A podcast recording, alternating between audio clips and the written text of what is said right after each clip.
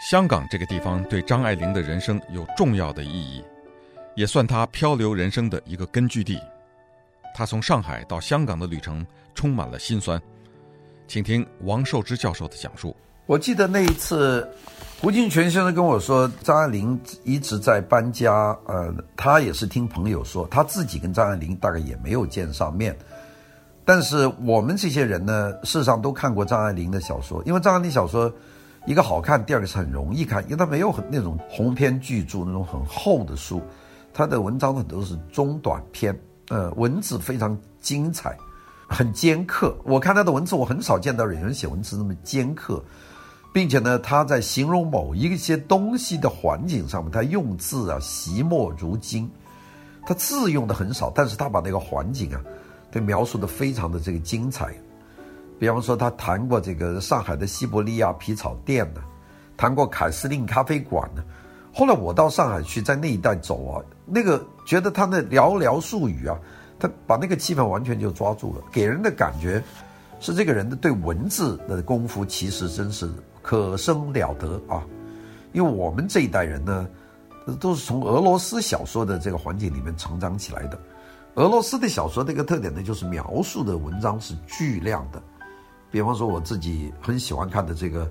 托尔斯泰的这些作品，那每一个场景的描写，每一个人的形状的衣服的气质的描写，都要画上几页纸的这样的文章，当然也好看啊。我讲讲那个苏联的一个作家得了诺贝尔的文学奖的这个肖霍洛夫写的《静静的顿河》，那个里面的描述也是非常的精到，但是篇幅很长。他描写那个干旱的夏天，暴风雨要来前的那个云层压在那个顿河的上面，那些向日葵在烈日之下的这样的被狂风吹得发抖。那篇我看估计整个形容就写了大概整整一页纸啊。这个在张爱玲的文章里面看不见，她不这么写文章，她是那种很经典的，用寥寥数语就能够把这种气氛和氛围呢，把它把握得很好的。所以对我们这些做文学的或者跟文学有关的人来说，还是很喜欢他的。当然，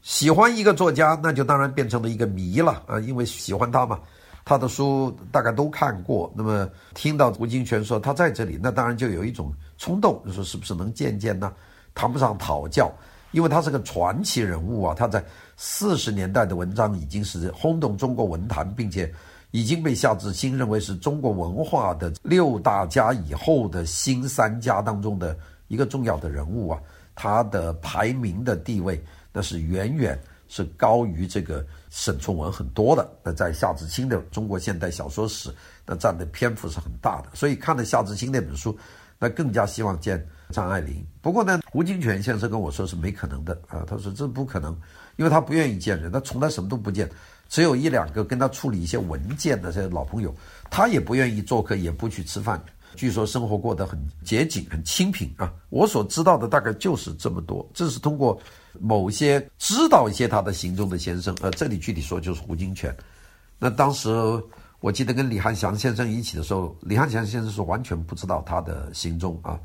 李汉祥先生当时正在准备筹备回北京拍那个《火烧圆明园》啊和《垂帘听政》吧，好像两部电影，他正在筹集很多资料啊，在了解，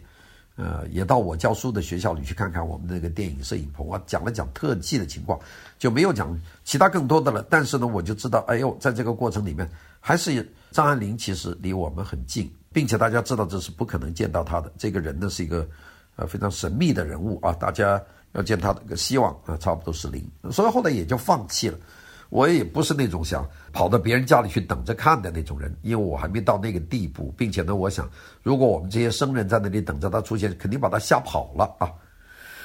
那么我们知道张爱玲离开中国大陆啊，她不是说一九四九年解放她就离开的，这是一段。我们以前的一种误解啊，因为有很多文学作品，有很多传记上面都说他中国一解放，他因为不适应就离开了中国大陆。其实他在中国待了一段时间，还写了一些东西。他离开上海呢，是一九五二年。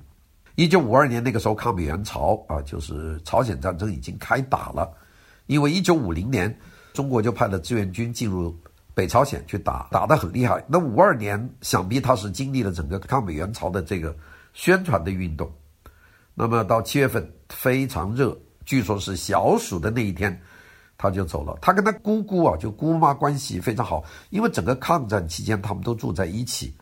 所以呢那天呢他说我要去香港了。那个时候从香港到香港已经没有什么直接的交通工具了，必须全部到深圳，从罗湖啊走过那道呃铁路桥，那道木桥过去，所以他就要从上海离开。那段离开挺苦的，因为那个时候已经解放了。他姑姑手头也没有多少的储蓄，所以呢，根据我今天看的这个《纯子》那本书呢，他就说还做了几个菜，这个菜他还记得啊，一个就杀了一只母鸡啊，这个当时还没有大家说吃子鸡的这个习惯，可能广东人有，但是母鸡呢就认为是比较肥大的啊，杀了一只活的母鸡，然后呢用姜啊、葱啊来做了绍酒啊，来蘸这个鸡。然后呢，还炖了一锅汤，用这个母鸡。然后呢，等着这个黄澄澄的鸡油浮出了水面的时候呢，用了几张新出的荷叶，把这个浮油吸去了。那么两个人就喝这碗鸡汤，各想各的事。